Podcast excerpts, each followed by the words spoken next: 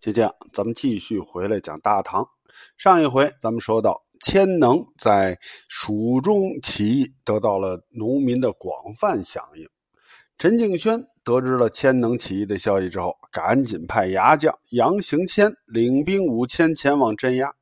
这杨行谦和义军是多次交战，屡败啊，屡战屡败，没办法，只得再次向陈敬轩增兵，请求增兵。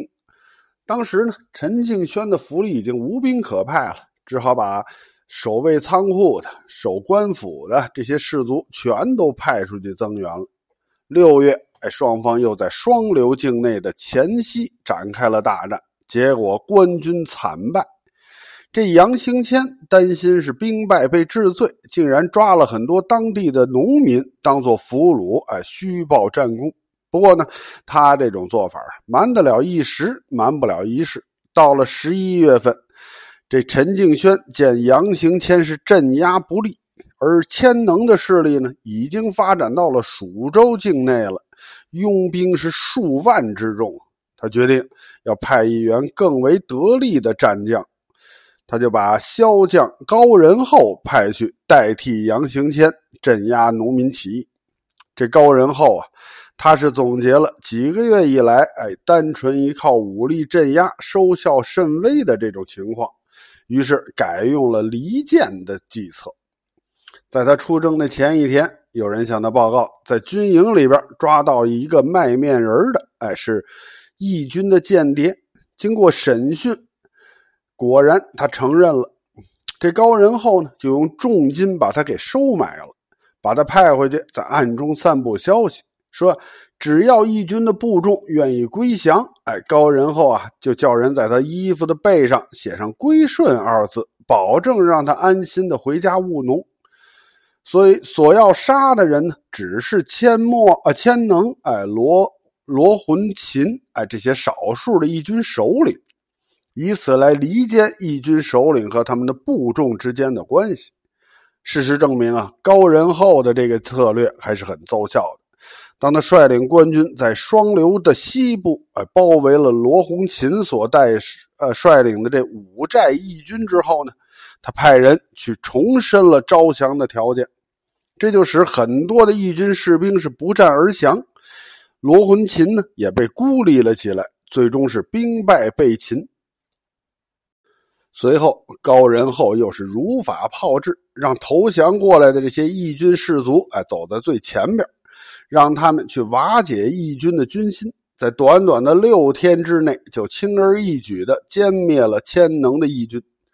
千能哎被押送到了成都之后，被斩首示众了。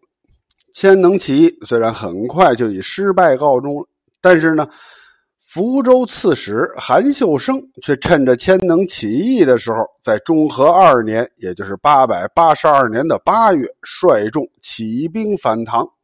并且截断了峡江的道路，这就严重威胁了身在成都的朝廷和东南地区的往来。当时陈敬轩得到消息之后，是先派部将庄梦蝶、胡宏略，哎，率兵三千去镇压，但是没成想啊，一战就被打败了，被迫是退守了中州。江淮诸路的贡赋本来都是沿着峡江进入成都的。现在这条路被韩秀生所阻断了，这就等于是断绝了身在成都的文武百官的俸禄。陈敬轩情急之下，一面奏请宣呃西宗李宣委任高仁厚为剑南西川行军司马，派他领兵三千前去平叛；一面呢又许诺高仁厚，只要平叛成功，就让他担任剑南东川的节度使。高仁厚奉命前往峡江平叛，他探听到韩秀生的精兵全部都集中在江船之内，以防止官军渡江攻击；而粮草呢，全部囤放在岸边的营寨里，让一些老弱残兵来守着。这高呃，这个韩秀生所用的就是一种重战轻防的兵力部署。针对这种情况，高仁厚故意在江边布阵。摆出了要渡江强攻的态势，这就是高秀生的呃韩秀生的兵力，在江船之上是日夜防守，不敢懈怠。而暗中呢，他派遣了几千名士兵，背着干草，在夜间潜入敌营，放火烧粮。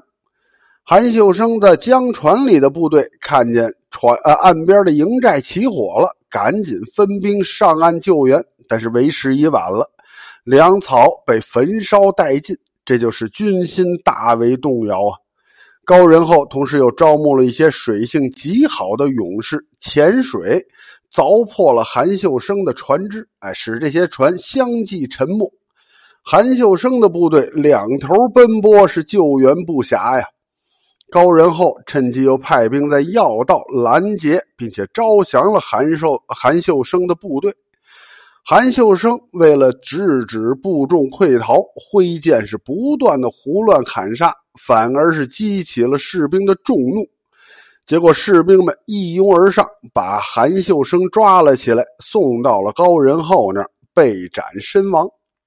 值得一提的是，这韩秀生临死之前，高仁厚问他为什么要造反。韩秀生的回答是。自从文宗皇帝驾崩之后，天下已经没有公道可言。现在造反的难道只有我韩秀生一个人吗？可见，当时所有的人都明白，以熹宗李轩为核心的朝廷已经失去了权威了，而且是身处矛盾重重与分崩离析之中啊。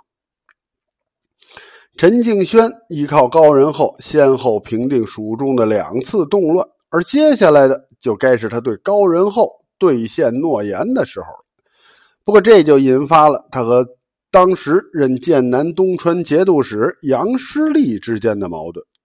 事实上啊，这杨师立本来就对田令孜、陈敬轩兄弟专权，这是心怀不满的。当他听说陈敬轩许诺高人后让他担任剑南东川节度使，顿时是勃然大怒啊！当陈敬呃田令孜得知了杨师立愤怒的消息之后，为了铲除杨师立，在中和四年，也就是八百八十四年的二月，施展了明升暗降的计策。让熹宗李轩派遣使者选调杨师立到成都担任右仆射，想把他置于自己的眼皮子底下加以监视。杨师立当然也不傻呀，他是不肯奉诏，反而把这个使者还有东川的监军全给杀了，以讨伐陈敬轩为名举兵造反。他在三月发布檄文给成都的朝廷百官，还有诸道的藩镇，隶属了陈敬轩的罪过，并宣称自己调集本道十五万大军，将长驱直入成都，对陈敬轩兴师问罪。熹宗李轩得到了这个檄文之后，当然不能容忍陈杨师立的这个反叛行为。于是，他下诏削除了杨师立的官职，以陈敬轩为西川、东川、山地西道都指挥，招讨、安抚、处置使，并且以高仁厚为东川留后，让他与行军副使杨茂言一起领兵五千去讨伐杨师立。五月十三，高仁厚进入德阳。杨师立派部将郑军雄、张世安扼守德阳东北的鹿头关。这郑张二将采取是闭关坚守的策略，试图要拖垮高仁厚。而高仁厚认为呢，如果强攻，哎，伤亡必然过于惨重，因此采取是围而不打，布列了十二座营寨，把鹿头关是团团围住。高仁厚围而不打，这对躲藏在鹿头关里的郑张二将来说是十分不利的。于是三天之后，郑军雄领兵出关，突袭了关城北面的杨茂言的军寨。这杨茂言是仓促应战呢，结果抵挡不住，只能是率众弃寨而走。他旁边的几个营寨眼见着行军副使都逃了，也纷纷是弃营而逃。郑军雄见官军是一战即退，立即就向南转攻高仁厚的中军营寨。高仁厚得知情况以后呢，下令是大开寨门，命令士兵点燃了火把，把整个营寨照的是通红一片，然后埋伏士卒在营寨的两边。郑军雄看见寨门大开，担心是中埋伏，引兵退走。高仁厚趁势是带领伏兵展开了追击，把郑军雄又赶回了鹿头关。高仁厚考虑到这弃寨而逃的将士太多了，如果要是全部按照军法处置，那会杀死很多人，就会削弱自己的战斗力。于是暗中招来了一个名叫张昭的官吏。让他带上十几个人在军中散步，说自己昨夜是没在营寨，不知道士兵逃跑的事儿。只要他们回到营寨，就不会有什么事情了。对高仁厚的这种做法，逃跑的将士都深信不疑，纷纷的就回到营寨之中。这其中也包括了行军副使杨茂言。不过高仁厚也明白，如果对逃跑的这件事就这么无声无息的过去。那自己的权威就会大受损失啊！于是，在第二天的清晨，召集众将，宣布杨茂言逃跑的罪行，把他推出辕门斩首示众。诸将都是胆战心惊啊，并且对这件事是深以为戒。在高仁厚的精心治理之下，军纪是大为改观。到了五月二十二。高仁厚带领士气高涨的将士，在鹿头关下布阵挑战，并且在阵后埋下了伏兵。这郑张二将是倾全关之兵出战，高仁厚佯装败退。郑军雄追击的时候中了埋伏，大败而逃，当夜逃到了梓州。陈敬轩得到消息之后，又给这高仁厚增兵三千，让他继续围攻梓州。在高仁厚的努力之下，在六月攻破了梓州，杨师立是战败身死。郑军雄等人把他的首级持着出城投降。高仁厚也因此当上了剑南东川的节度使。不过呢，这陈敬轩只不过是想利用高仁厚诛灭异己而已，并不是真心想对高仁厚加以重用。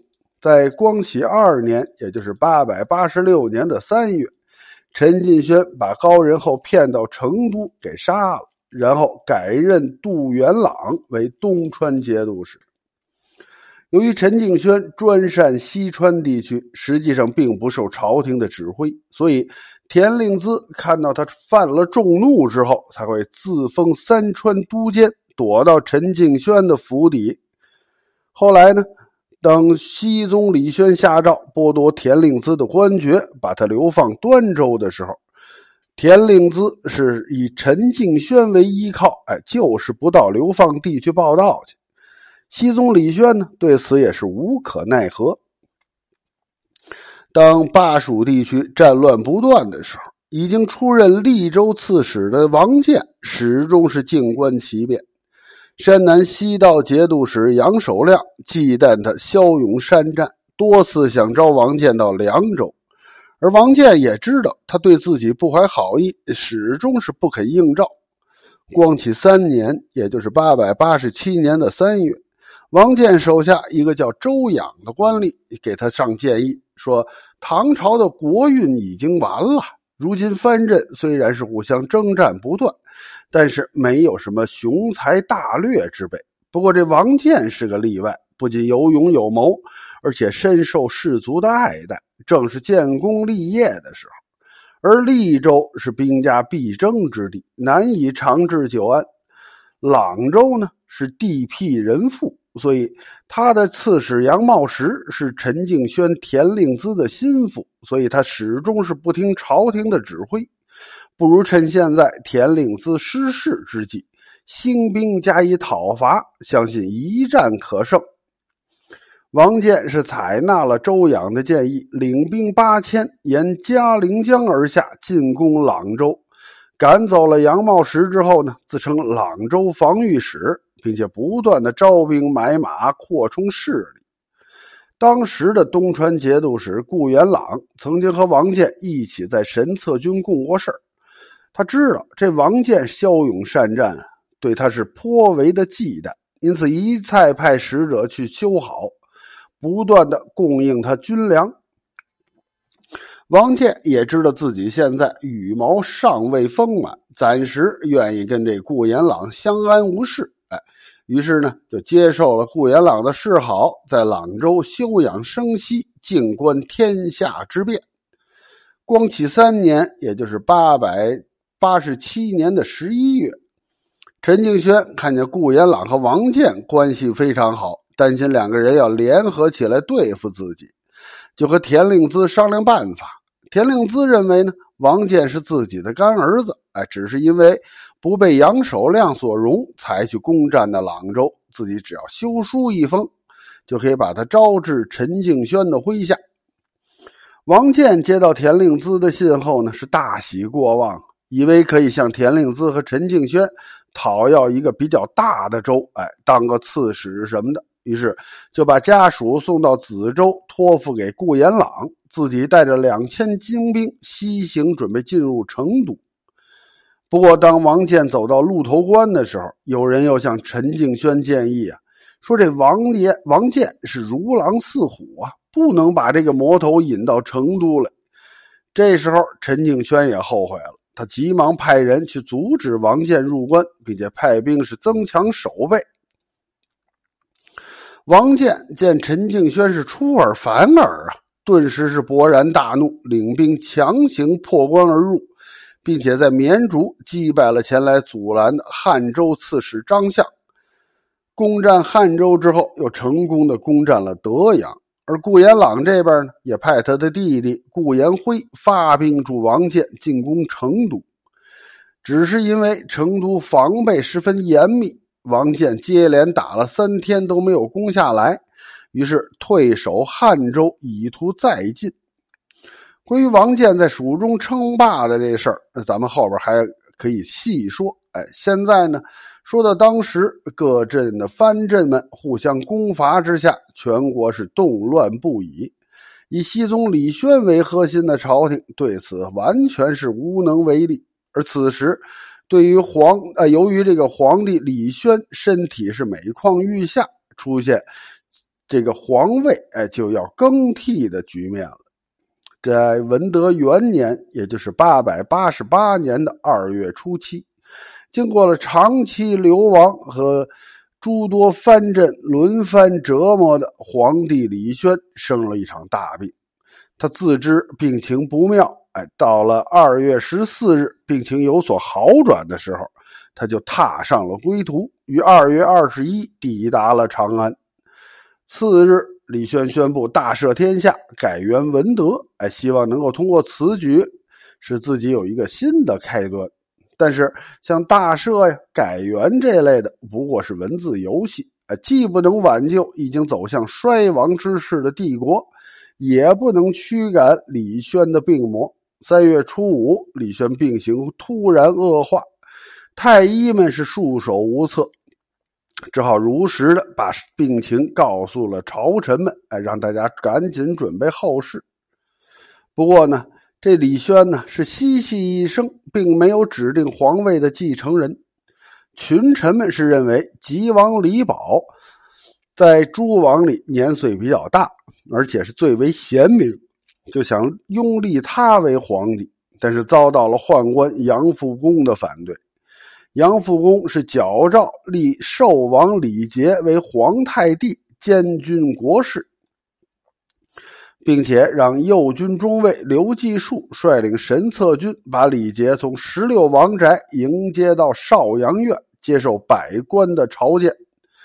第二天，皇帝李轩驾崩，李杰在杨复恭等人的拥立之下登基，并且改名李敏，后来又改名为李业。这就是唐昭宗。十月初三，皇帝李轩被安葬在静陵，庙号是熹宗。哎，这个庙号呢，倒是很符合他生前的所作所为。不过，在他身后的大唐帝国已经是奄奄一息了。留给他弟弟，哎，昭宗李晔的是一个如现之仅存的局面了。好了，今天呢，咱们就先讲到这儿。晚安，我的宝贝儿，爱你。